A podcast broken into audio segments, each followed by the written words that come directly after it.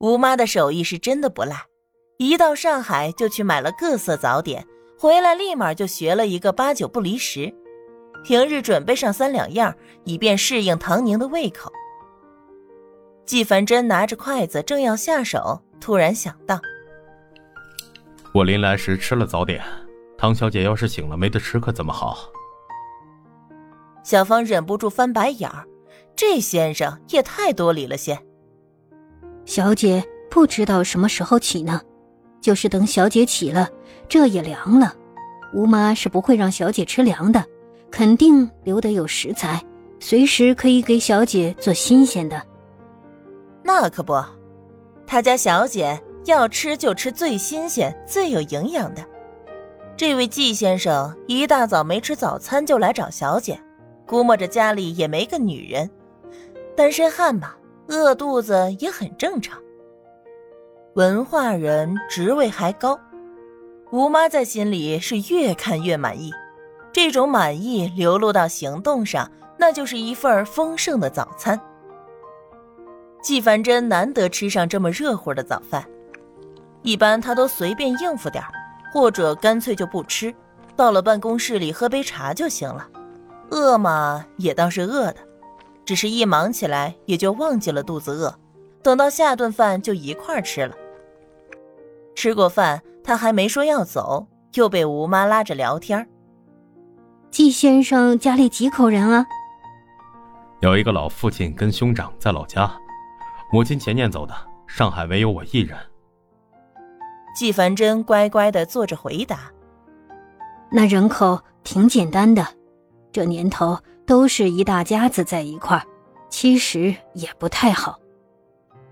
吴妈真心感慨道，又问：“那季先生这样高的学问，也没有想找个贤内助来照顾生活？”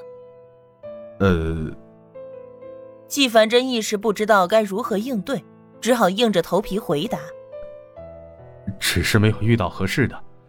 再者说，我平时无拘无束惯了，又忙。”哪有好女孩看上我？我倒看季先生这样挺好。吴妈是满意了，还剩下最后一个问题。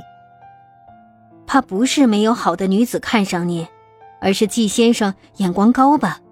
也是，这世间的男子，但凡有季先生的条件，那是务必要找个四角俱全、五官端正、家世清白的女子，这也是人之常情。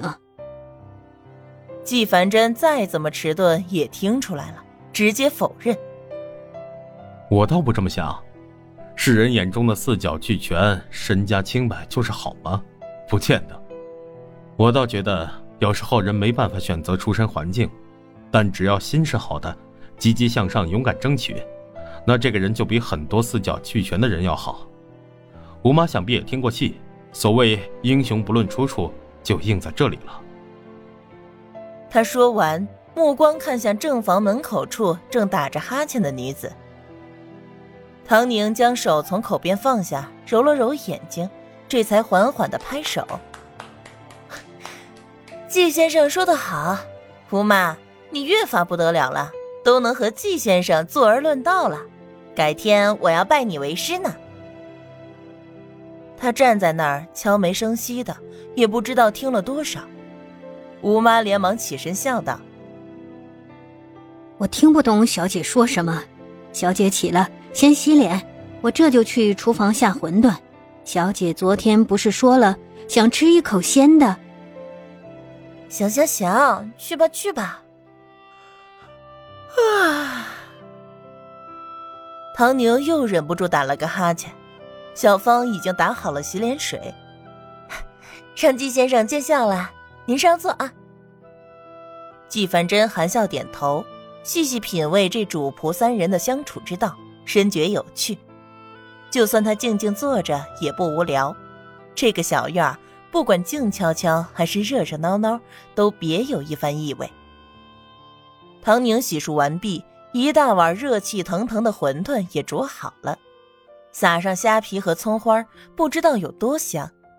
肚子里的馋虫一下子就被勾了上来。唐宁坐在院子里的小桌前，就要开动。季先生，来点不了不了，刚刚都吃饱了。季凡真的眼神里露出想吃的意思，可是他的胃的确是饱了，他忍不住有些后悔，这要是刚才少吃点就好了。来吧，季先生，刚才吃那点才到哪儿？一个大男人呢，这碗汤多馄饨少，就当喝汤了。吴妈这边早就考虑到了这一点，招呼季凡真。好吧，多谢唐小姐，辛苦吴妈。季凡真无奈之下，只好拿起勺子，慢慢的吃了起来。两个人边吃边聊。